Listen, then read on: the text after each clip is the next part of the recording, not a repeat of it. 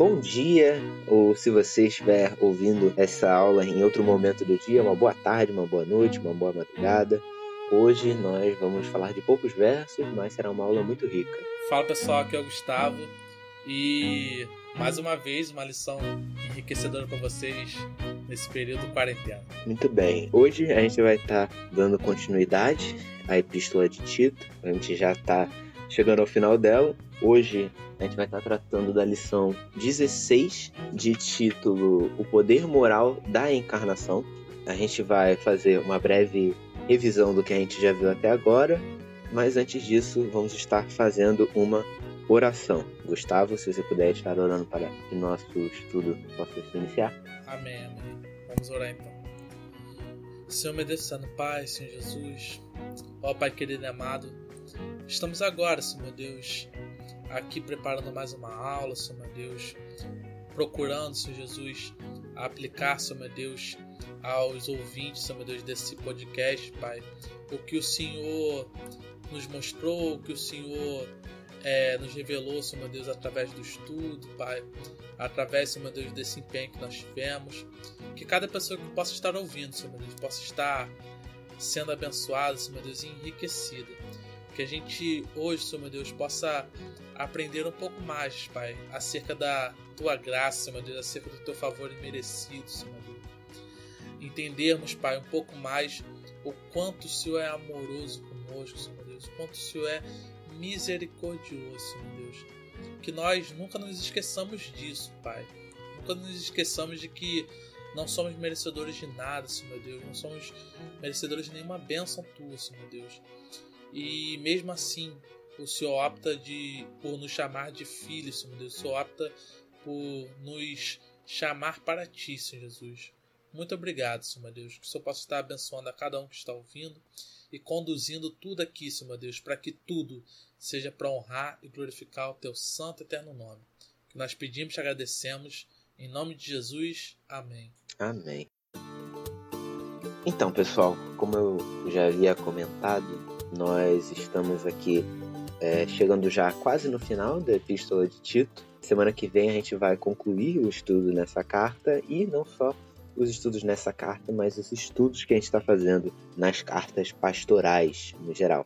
A gente havia já começado lá em 1 Timóteo, no que parece que foi muito tempo atrás, mas foi só no começo do ano. Passamos por toda a carta de 1 Timóteo, toda a carta de 2 Timóteo e agora estamos na carta de Tito. Fazendo uma breve revisão das aulas que a gente já teve na carta de Tito, a gente pode lembrar da lição 13, onde o Marcos nos deu um contexto da escrita da carta, quem era o destinatário, quem era o remetente, uh, falando ali da situação em Creta, falando de quem era Tito, que era o filho é, na fé de Paulo. Depois disso, na lição 14, quando Gustavo nos falou de uma série de qualificações que é, deveriam ser exigidas do bispo ou do presbítero, é, assim fechando o capítulo 1 com também alguns alertas sobre o surgimento de falsos mestres e falsas doutrinas. Depois disso, na lição 15, começando o capítulo 2, o Marcos, ele nos trouxe uma exposição sobre os diferentes grupos aos quais Tito estaria pastoreando e recomendações específicas direcionadas a cada um desses grupos.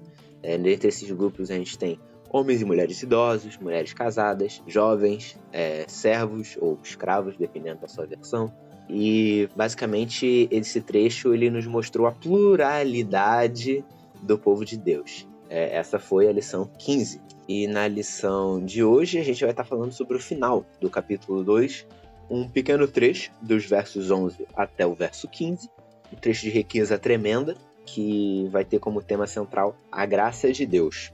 Então eu vou estar aqui realizando uma leitura por ser um trecho breve, a gente pode fazer a leitura já do texto na íntegra.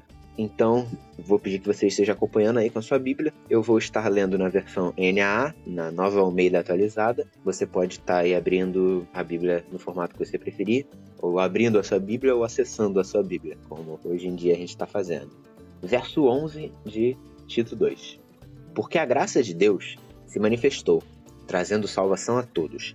Ela nos educa para que, renegadas a impiedade e as paixões mundanas, vivamos neste mundo de forma sensata, justa e piedosa, aguardando a bendita esperança e a manifestação da glória do nosso grande Deus e Salvador Jesus Cristo.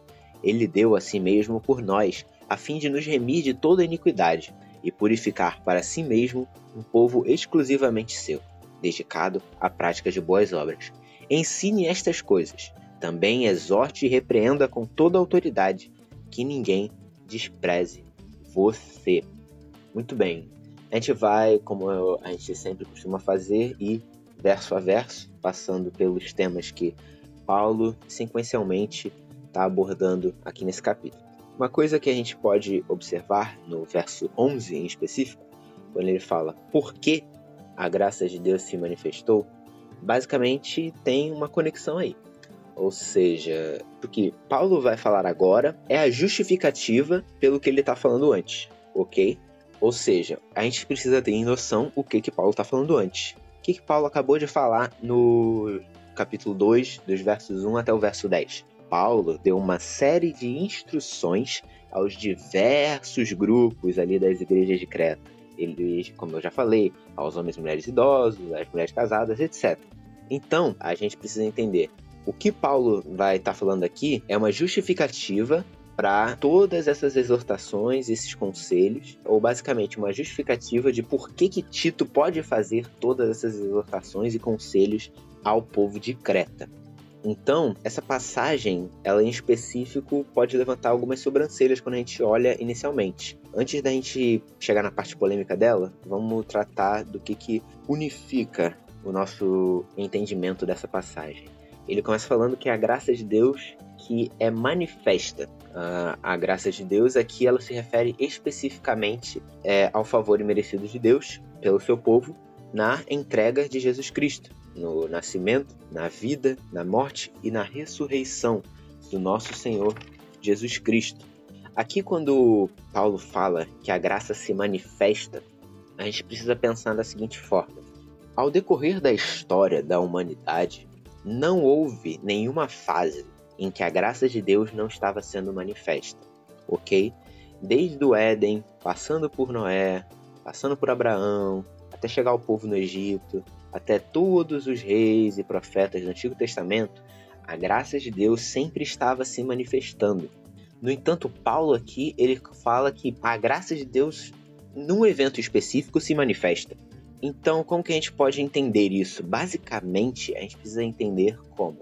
Imagina que você está de noite e você acende uma pequena vela e você está no meio de uma planície. Poxa, aquela vela vai iluminar um espaço muito grande e pessoas muito distantes vão conseguir ver a luz daquela vela. No entanto, quando o dia chega e o sol ilumina todo o planeta, aquela pequena vela já, vamos dizer, não se compara à grandeza do sol. E assim é a grandeza da graça que Paulo está se, tá se referindo aqui. A graça que é manifesta em Jesus Cristo tão grande que torna todos os eventos anteriores de manifestações soberanas da graça de Deus como pequenos, mas não porque eles em si são pequenos, mas por causa da grandeza da graça que é manifesta na entrega de Jesus Cristo. Prosseguindo, a gente vê aí a expressão trazendo salvação a todos. Em outras versões vai estar dizendo que a graça se manifestou salvadora a Almeida Revista Atualizada vai trazer essa versão. O que, que a gente precisa entender sobre essa terminologia aqui? Esse trazendo salvação, ele mostra pra gente o poder da graça. A graça aqui que Paulo está se referindo, ela não possibilita a salvação, mas ela salva. Ela é eficaz e certa. A graça dessa passagem, ela é soberana e efetiva. Ok, tendo essa noção de que a graça que Paulo está se referindo aqui, ela é efetiva e eficaz no sentido de que o alvo dessa graça ele é salvo e basicamente a gente precisa ter essa interpretação de que o alvo dessa graça é salvo porque no verso seguinte, Paulo está se referindo aos efeitos dessa graça, além da salvação, e supondo que todos aqueles que são alvos dessa graça são salvos e essa mesma graça que salva, ela gera outros efeitos, ok? Por isso é importante a gente entender que a graça aqui que Paulo está falando é uma graça que salva, é uma graça que é eficaz. Então a gente avançando no versículo, a gente pode ficar meio de olho virado ou meio preocupado. Por quê? Porque Paulo ele vai e coloca: porque a graça de Deus se manifestou trazendo salvação a todos. E Paulo falou aqui que a salvação chega a todos, que essa salvação eficaz chega a todos. No entanto, a gente sabe que Paulo não é um universalista. Paulo não crê que no final todos os seres humanos viventes hão de ser salvos. A gente já vê que Paulo várias, várias vezes fala que há de vir um juízo. A gente pode mesmo ler em Mateus, por exemplo, é, no, verso, no capítulo 25, versos 41 a 46, assim como uma série de outras passagens, que o juízo está aguardando os filhos da iniquidade. Lá está dizendo: Então dirá também aos que tiverem a sua esquerda: Apartai-vos de mim, malditos, para o fogo eterno, preparados para o diabo e seus anjos. Então, como que a gente pode conciliar essas informações? Que Paulo aqui está dizendo que a graça salvadora de Deus se manifestou a todos e que existem pessoas que não são alcançadas pela graça. A gente concilia essas informações vendo o contexto, justamente. Paulo acabou de falar de diversos grupos de pessoas dentro da igreja. Ou seja, quando Paulo aqui está falando de que a graça de Deus se manifestou salvadora, e ele usa o porquê, porque a graça de Deus se manifestou salvadora e efetiva nessa salvação, Paulo está elevando o que ele teve fazendo no, nos versos anteriores, de que ele está falando nos diversos grupos. Então ele está falando que todos os grupos hão de ser alcançados: homens, mulheres, judeus, gentios, ricos, pobres, brasileiros, gregos, romanos, enfim, todos os tipos de pessoas hão de ser alcançados pelo evangelho. Ou seja, o evangelho ele não é direcionado só aos homens idosos, ou às mulheres idosas, ou às mulheres jovens, ou aos servos e escravos. Não, Paulo aqui está aumentando os grupos, ele está incluindo todos os grupos. A graça salvadora de Deus manifesta na pregação do Evangelho e efetiva pelo agir do Espírito Santo no coração dos pecadores é direcionada a todo tipo de pessoa. Bem, Ricardo, e é muito importante a questão que você ressaltou da questão de Paulo não ser universalista. Qual é a grande situação que se apresenta aqui?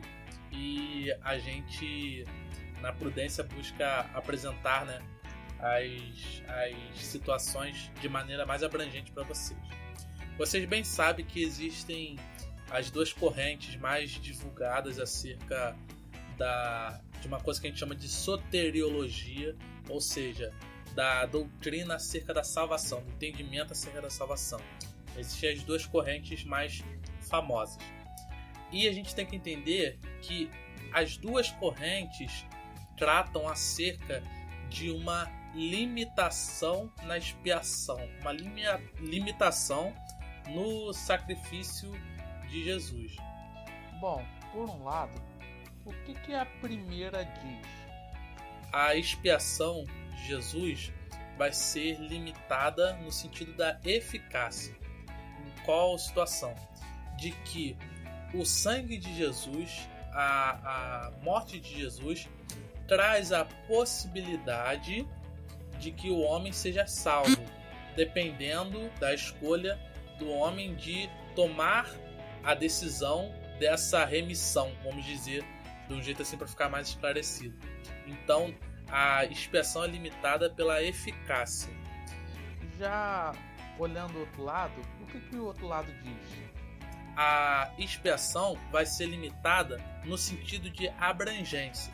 Não quer dizer que o sangue de Jesus não é capaz de remir o pecado de toda a humanidade. Não é a questão de ser fraco a expiação, mas a questão é de que a expiação ela se torna eficaz para o grupo eleito de Deus, para os eleitos de Deus. Então, as duas visões têm essa limitação acerca da expiação. Então, você pegar é, algo, ou por exemplo, pegar esse texto e ler imediatamente de maneira direta e falar que houve uma salvação eficaz de toda a humanidade, é como a gente dizer que não haverá o inferno, não haverá julgamento, porque seria dizer que Deus eficazmente salvou a todos os homens. Então, só para a gente entender essa situação, tá, pessoal? Essa distinção acerca desses dois pontos, para a gente não cair numa leitura errônea e falar algo que simplesmente não existe, que, que a Bíblia não apoia, que seria essa ideia do universalismo.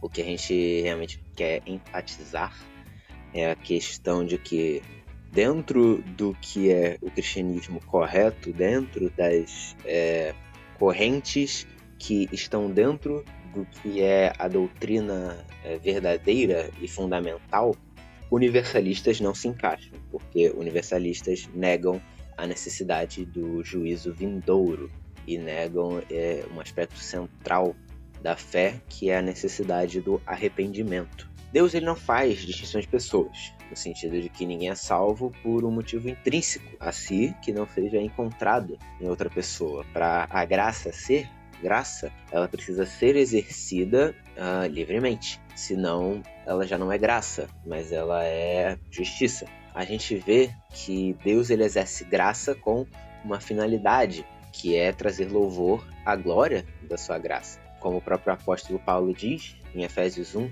4 a 6, Antes da fundação do mundo, Deus nos escolheu nele para sermos santos e irrepreensíveis diante dele.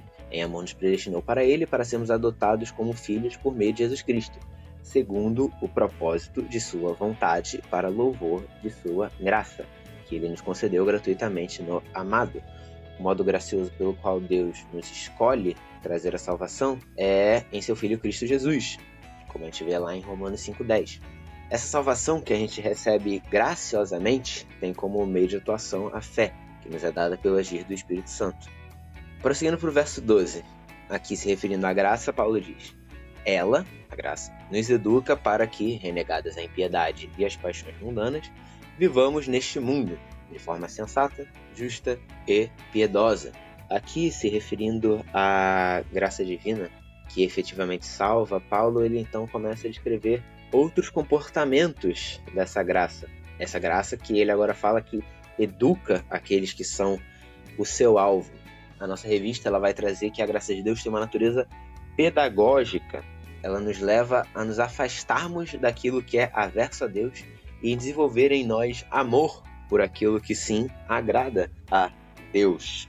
A graça nos instrui continuamente a nos parecermos cada dia mais com Jesus. O objetivo da graça é que nós nos conformemos à imagem de Jesus, nos conformemos à imagem do nosso Salvador. Basicamente, o que Paulo está trazendo aqui para Tito é que a graça que salva é a mesma graça que educa, ou seja, haverão aqueles que vão ouvir e vão é, se sentir, vamos dizer, atraídos por uma promessa de salvação, mas vão ser aversos a todas as consequências do agir dessa graça, que na realidade é uma continuação do agir dessa graça. Muitos querem salvação, mas se arrepender, levar a sua própria cruz, é algo que a gente vê que apenas alguns seguem esse caminho. Como a gente lê lá o, a instrução de Paulo em Colossenses 3, 5 a 16, portanto, façam morrer tudo o que pertence à natureza terrena imoralidade sexual, impureza, paixões, mal desejos e avareza, que é idólatra, por causa destas coisas é que vem a ira de Deus sobre os filhos da desobediência. Vocês também andaram nessas mesmas coisas no passado, quando viviam nelas. Agora, porém, ou seja, depois da graça, abandonem igualmente todas estas coisas: ira, indignação, maldade, blasfêmia, linguagem obscena no falar. Não mintam uns aos outros, uma vez que vocês se despiram da velha natureza com suas práticas e se revestiram da nova natureza, que se renova para o pleno conhecimento, segundo a imagem daquele que a criou. Essa natureza é criada em nós. Aqui não pode haver mais grego e judeu, circuncisão e incircuncisão, bárbaro, cita, escravo, livre, mas Cristo é tudo e está em todos. Portanto, como eleitos de Deus, santos e amados, revistam-se de profunda compaixão, de bondade, de humildade, de mansidão, de paciência. Suportem-se uns aos outros e perdoem-se mutuamente, caso alguém tenha motivo de queixa contra outra pessoa. Assim como o Senhor perdoou vocês, perdoem também uns aos outros. Paulo aqui a gente vê que em Colossenses ele dá um comando aos eleitos de Deus que só pode ser seguido pelo agir da graça de Deus, pelo fato de eles serem novas criaturas. Essa mudança e essa transformação, ela é característica da verdadeira graça. A, verdadeira graça ela não salva e deixa esse que agora é salvo sozinho. Não, a graça ela é algo que acompanha o verdadeiro crente 100% das vezes. Não existe um crente que é um justificado que não está sendo santificado. O abandono do que é averso a Deus, comportamento característico dos crentes, é, ele é acompanhado de uma mudança de comportamento. Primeiro, na conversão, ocorrem uma série de negações, uma série de abandonos de ídolos, porque espera-se que aquele que recebeu a graça e nota o quanto ela é preciosa, ele maravilhe-se nela, ele entenda que nela ele tem o que é suficiente. O pastor Paul Washer ele coloca uma frase muito interessante que é que nós não podemos ter que o chicote da lei é menos severo que o chicote da graça. Em que sentido ele fala isso? O Espírito Santo agora habita em nossos corações. Nós temos a lei escrita em nossos corações. Ou seja, quando nós estamos numa situação que podemos cair em pecado, nós, como cristãos de verdade, não devemos olhar para a lei e falar: nossa, eu não posso descumprir a lei. Mas devemos olhar para o Deus que habita em nós e falar: eu não quero desagradar esse Deus que me salvou, esse Deus que agiu com sua graça em minha vida. Vemos aqui que Paulo ele cita o exercício da piedade, que constantemente, ao decorrer dessas cartas pastorais, está sendo um assunto das nossas aulas. Lembrando rapidamente a definição de piedade que a gente tem usado nessas aulas, ela seria uma atitude correta do homem em relação a Deus, que inclui verdadeiro conhecimento, adoração sincera, fé salvífica, termo filial, submissão em oração e amor reverente. A graça que salva o homem é a mesma graça que capacita o homem a exercer a piedade e abandonar a iniquidade. Como lê lá em Filipenses 1:6, Deus ele há de concluir a obra que ele começou. Justamente pois esse exercer da piedade e o abandonar da iniquidade são aspectos essenciais do que é ser um filho de Deus, em contraste com ser um filho da iniquidade, o qual abraça a prática pecaminosa. Ao lado da piedade, a gente tem aqui listadas duas virtudes que surgem do exercício da graça, a sensatez ou a prudência e a justiça. Essas duas virtudes elas caminham juntas.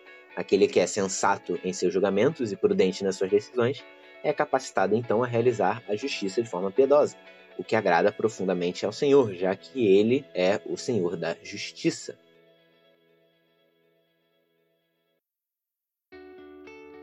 Prosseguindo então ao verso 13, a gente lê: aguardando a bendita esperança e manifestação da glória do nosso grande Deus e Salvador Jesus Cristo. Basicamente, o que, que a gente tem aqui? Que além da gente viver de forma sensata, justa e piedosa, a gente vive numa expectativa. A vida do cristão ela é toda baseada no que há de vir, na esperança do que há de vir. Eu uso aqui, novamente, esperança, não como algo incerto, mas como algo certo como algo que há de vir, não como algo que pode vir. A gente deve viver a nossa vida alegres pela justificação e paz que nós temos com Deus, vivendo uma vida de santificação e progresso na nossa piedade, com uma grande expectativa e segurança da restauração futura de todas as coisas. A gente precisa sempre ter uma certeza da vinda de Cristo e aguardar a Ele com uma grande expectativa. O Espírito Santo que habita em nós é aquele que nos assegura isso, como o próprio apóstolo Paulo expressa em Romanos 8, 29 a 30, a salvação ela é toda assegurada por Deus na pessoa de Jesus Cristo. É, ele diz lá em Romanos 8, 29 e 30, porque os que Dantes conheceu, também os predestinou para serem conformes à imagem de seu filho, a fim de que ele seja primogênito entre muitos irmãos. E aos quais predestinou, esses também chamou, e aos que chamou, esses também justificou, e aos que justificou, esses também glorificou. A gente vê aqui que o propósito da eleição, conforme Paulo diz, é que sejamos feitos conforme a imagem do Filho de Deus. A segunda vinda de Cristo ela há de ser um evento glorioso e ela há de mudar a nossa natureza de tal forma que a gente não mais vai estar sujeito ao pecado, porque não haverá mais pecado. No entanto, hoje em dia mesmo, nós precisamos viver como se já tivéssemos passado pela ressurreição. A ressurreição já começou em Cristo. Então, nós devemos buscar viver como sendo santos, uma vida de santidade onde nós imitamos ao nosso Senhor Jesus Cristo. Justamente porque esse é o propósito da nossa salvação. O propósito da salvação é que nós nos dediquemos ao exercício das boas obras, é que nós nos dediquemos ao exercício e à imitação de Cristo. A gente tem na nossa percepção, quando a gente é pequeno, muito a questão do exemplo. Uma criança que vê o pai fazendo alguma coisa, ela às vezes tenta imitá-lo. Quando o pai diz a ela que ela não deve jogar uma bola de papel no chão, mas sim no lixo, o pai deve ser o exemplo deve ser aquele que sempre vai jogar a bola de papel no lixo. Nós temos então em Cristo o nosso exemplo perfeito. Nós temos em Deus aquele que não só nos dá o padrão moral, mas aquele que cumpre perfeitamente o padrão moral. Aquele que, mesmo sendo homem, não pecou. Aquele que se tornou como nós para que nós, na ressurreição, possamos nos tornar como Ele. Isso eu digo não só apontando para a ressurreição futura, mas sim pós a ressurreição de Cristo, pois o Espírito Santo agora habita em nossos corações. Nós, como verdadeiros crentes, se falamos uma coisa com nossa boca, mas praticamos outra com nossa vida, estamos sendo hipócritas e não somos verdadeiros crentes se o fazemos. Então, no final do verso 13, é, Paulo ele traz uma colocação aqui. Ele fala da glória, a manifestação. De novo, a gente tem aqui manifestação, ou seja, uma, um grande evento da glória do nosso grande Deus e Salvador, Jesus Cristo. Se você for olhar uma tradução mais antiga, se você for olhar, por exemplo, a sua Almeida Revista e Corrigida, no verso 13 você tem uma pequena separação é, entre grande Deus e Salvador Jesus Cristo. Isso se dá porque nos manuscritos que a gente tinha até o momento quando a Almeida Revista e Corrigida foi feita, não havia uma compreensão é, tão boa do grego se aqui grande Deus e Salvador Jesus Cristo realmente se referia à mesma pessoa ou se estava se referindo a Deus Pai e depois a Deus Filho, o Salvador Jesus Cristo. No entanto, todas as traduções modernas que a gente tem, se você for olhar a sua NVI, a sua Almeida Revista Atualizada, a sua nova Almeida Atualizada, sua NVT, todas elas vão trazer Deus e Salvador Jesus Cristo. Existe apenas uma tradução que não traz essa leitura, que é a tradução Novo Mundo, que é a tradução usada pelos Testemunhos de Jeová. Por que, que eles não trazem essa leitura? Justamente porque eles negam a deidade do nosso Senhor Jesus Cristo. Eles negam a trindade. Mas a gente vê aqui que Paulo, ele atribui divindade à pessoa de Jesus Cristo, assim como ele atribui divindade à pessoa de Deus Pai. Paulo, ele não tem que explicar aqui a divindade de Cristo ou os detalhes da doutrina da Trindade, porque é esperado que o crente já tenha isso como dado. Paulo, aqui, ele tá falando com Tito coisas, é, e mais à frente a gente vai ver isso, de forma bem superficial. Ele tá passando por cima de muita coisa. E a gente vai ver mais à frente o porquê dele tá fazendo isso. No verso 14, então, a gente lê: Ele deu a si mesmo por nós, a fim de nos remir de toda iniquidade e purificar para si mesmo um povo exclusivamente seu dedicado à prática de boas obras. Cristo é sim enviado pelo Pai, mas Cristo deu a si mesmo. Ele realiza por amor essa entrega, não por uma obrigação. A salvação do homem é uma ação do Deus triuno, onde o Deus Pai planeja, o Deus Filho executa e o Deus Espírito Santo aplica. A entrega de Cristo é específica e poderosa. O nós do verso 14 é o mesmo do verso 12, quando ele fala que ele deu a si mesmo por nós. Paulo aqui, no contexto, está falando não só dele, nem apenas dos crentes ali das igrejas de Creta, mas Paulo está falando de todos aqueles que creem verdadeiramente em Jesus Cristo. Então a gente tem uma breve exposição aqui do objetivo da graça, que vai resumir basicamente o ponto de Paulo. A entrega de Cristo tem sua meta explicitada aqui. Na morte de Cristo nós temos o perdão de pecados, que para nós deve ser motivo de alegria.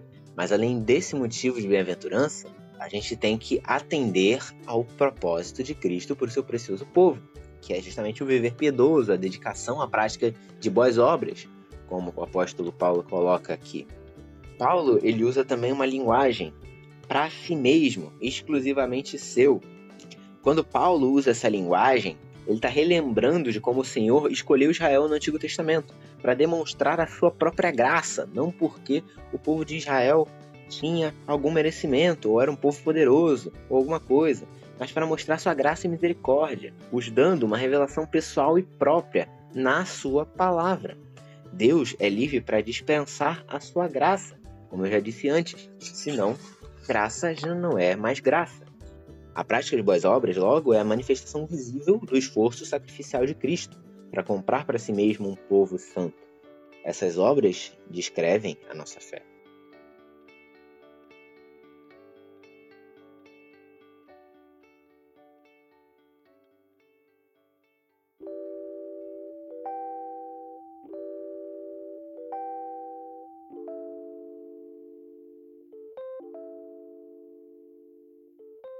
Muito bem, então antes da gente ir para o verso 15, a gente pode observar que nesse pequeno trecho, Paulo abordou muita coisa. Paulo abordou soteriologia, doutrina da salvação, abordou escatologia, doutrina das últimas coisas, doutrina dos últimos dias. Ele abordou eclesiologia, é, ou seja, quem está compondo a igreja, qual deve ser o comportamento da igreja. Ele desenvolveu cristologia, que é a doutrina sobre quem é Jesus Cristo. Enfim, muitas coisas talvez você esteja se perguntando por que, que Paulo coloca tudo isso nesse espacinho pequeno. Eu até agora expus quatro versículos. Além disso, a gente tem no geral apenas uma aplicação nesses versos. Ou seja, nos versos 1 a 10, a gente tem a consequência do que, que ele explicou agora nos versos 11 a 14. Por que, que Paulo fez isso? Basicamente, quando Paulo está descrevendo esses pontos específicos, falando com seu companheiro, é, que também é um ministro do Evangelho, ao qual ele já teve várias conversas, ele assume que Tito sabe a parte teórica. Porque o que ele está falando aqui tem que ser conhecimento comum de todos os que conhecem o Evangelho. Nós devemos estar acostumados com a doutrina, de modo que nas nossas conversas casuais, ao mencioná-las por nome, todo o seu corpo venha à nossa mente. Quando eu estou falando do senhorio de Cristo para você, já tem que vir uma série de coisas na sua mente. Não necessariamente no sentido de que falei de teoria de Cristo, vem um monte de informação na sua mente rapidão. Não, no sentido de que você precisa compreender quais são as implicações do senhorio de Cristo, compreender quais são as implicações e aplicações de certas doutrinas que são tão centrais à nossa fé. Hoje em dia a gente muitas vezes tem uma desconexão da aplicação com a teoria a gente tem uma desconexão da ortodoxia, que é a adoração correta, que é a forma correta de entendermos a adoração a Deus, da ortopraxia, que é a forma correta de praticarmos a nossa fé. Essa divisão não pode ocorrer, e basicamente é isso que Paulo está falando aqui. Aquele que fala que tem fé, ele com suas obras demonstra a sua fé, como o próprio Tiago diz lá na sua epístola. Você tem fé? Então me mostre suas obras, que com as minhas obras te mostrarei a minha fé. As doutrinas profundas que aqui são brevemente citadas, elas são centrais justamente para que o cristão viva de forma piedosa, justamente para que o cristão viva e siga aqui o conselho de Paulo. O chamado de nosso Deus e Salvador ele é infinitamente mais valioso do que qualquer caminho mundano. Portanto, as verdades que são comuns a Paulo e Tito devem ser pregadas aos cretenses, exortando-os constantemente. O chamado do nosso Deus e Salvador é infinitamente mais valioso do que qualquer caminho mundano. Logo, essas verdades que são comuns a Paulo e Tito aqui, elas têm que ser pregadas aos cretenses. Basicamente é isso que Paulo está falando aqui, fazendo com que eles reflitam. Uma pequena aplicação aqui para gente. Muitas vezes a gente aprende algumas verdades da fé que mudam por um período breve a forma como a gente está enxergando e progredindo na nossa caminhada. No entanto, muitas vezes por causa do nosso pecado a gente acaba esquecendo essas verdades. Então, às vezes você pode ficar incomodado quando o pastor está falando pela trigésima vez de que Cristo morreu pelos seus pecados, mas é porque o evangelho não é algo que a gente prega só para quem não é crente. O evangelho, ele é tão direcionado para os não cristãos quanto para nós que somos cristãos, que nós temos que diariamente ser relembrados a nos maravilhar na graça que Paulo aqui está descrevendo.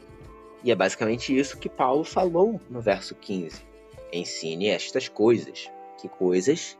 O que Paulo acabou de falar no restante do capítulo 2.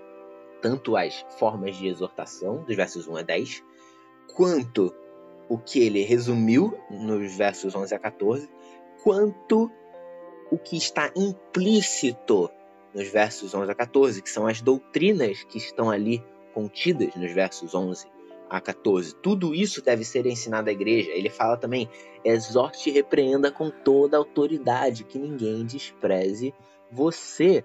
Paulo apresenta em poucos versos o que Tito tem que ensinar, porque é poder de Deus para a salvação de todo aquele que crê, como diz lá em Romanos 1,16. Paulo diz que a pregação e as admoestações feitas a partir do Evangelho devem carregar autoridade. Tito deve ser claro e convicto na transmissão da palavra de Deus, porque o próprio Tito, assim como nós, somos emissários de Jesus, e Jesus é aquele que possui toda a autoridade. O ensino de Paulo, nesses breves versículos, ele serve também de encorajamento ao jovem pastor, já que aqueles que são realmente filhos de Deus, eles vão ouvir as exortações e as receber, porque o cristão ele segue a voz dos ensinamentos de Cristo.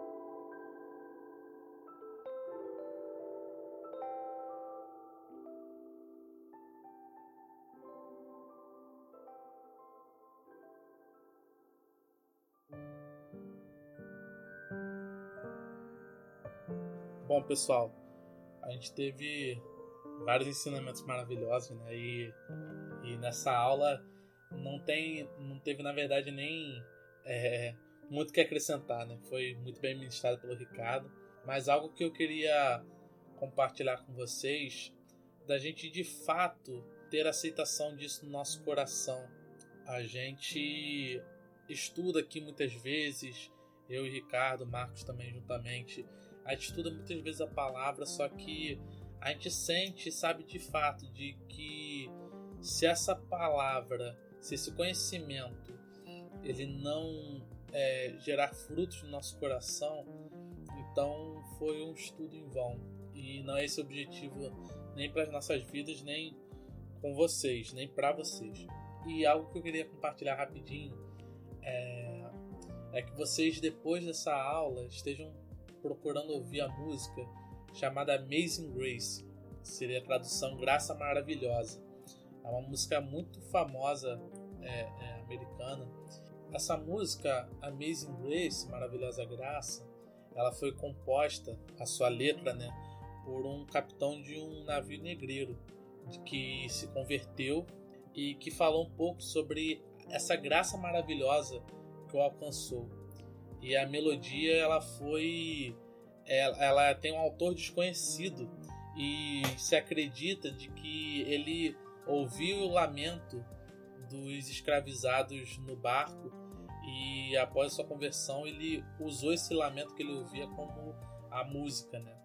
E só citando um trechinho que essa música fala, no início ela fala assim: é, graça maravilhosa, como é agradável o som que salvou um miserável como eu. Eu estava perdido, mas agora eu me encontrei. Estava cego, mas agora eu vejo. Foi a graça que ensinou meu coração a temer, e a graça meus medos aliviou. Quão preciosa essa graça apareceu na hora em que eu primeiro acreditei. Então, depois você pode dar uma lida nessa letra, é muito mais linda o, resto dela, mas que de fato, que essa graça maravilhosa de Deus que alcançou a cada um de nós possa trazer ânimo ao nosso coração. A gente está quase terminando essa carta de Tito, mas não sabemos ainda quanto tempo vai durar essa questão da quarentena, quanto tempo vai durar as situações. E muitos medos, muitas situações podem vir ao nosso coração, muitas situações ruins, mas que você não só entenda, mas desfrute dessa graça maravilhosa. Desfrute sabendo que nós não somos merecedores de que Deus graciosamente nos alcançou, Deus graciosamente está conosco e nos sustenta, e é nossa nosso escudo e fortaleza. Então que você possa, ao ouvir isso, possa ter certeza no seu coração, certeza do cuidado de Deus, certeza de que Ele te alcança com a sua graça, que te trouxe salvação e que cuida de você, para honra e glória do nome dele. Amém. Muito bem, pessoal. Chegamos ao final de mais uma aula. A aula hoje foi mais curta, porque também é um texto mais curto, mas espero que ela possa ter sido edificante para você. Vamos então estar orando e que você possa ter uma semana abençoada e enfim. Oremos então. Senhor nosso Deus e Pai, te agradecemos por teu filho Jesus Cristo. Te agradecemos apenas por meio do teu Espírito Santo, Senhor, que habita em nós. Te agradeço, meu Deus, porque podemos estar orando a Ti, Senhor, concluindo mais uma aula uma aula mais curta, mas uma aula muito rica em conteúdo, Senhor. Eu te agradeço pela minha vida, pela vida do Gustavo, pela vida do Marcos, pela vida de todos os outros professores da BD, Senhor, que cada um estão tomando um método de ensino. Senhor, eu te agradeço profundamente porque a tua graça nos alcançou, Senhor. E temos apenas a agradecer a ti por isso, Senhor. Muito obrigado, meu Deus, porque o Senhor é soberano sobre terra e céu, Senhor. E pela tua maravilhosa graça, podemos estar em comunhão contigo. Senhor, nós ansiamos pelo dia em que estaremos presencialmente contigo nas novos céus e nova terra. Entanto, no momento presente, nós pedimos que nos mova a realizar as boas obras, nos mova a caminhar na piedade, Senhor. Te agradeço profundamente tudo que o Senhor tem feito. Te oro pela vida de cada um que está ouvindo essa aula até agora. Te agradeço profundamente por tudo. Em nome do teu Filho Jesus Cristo. Amém. Amém.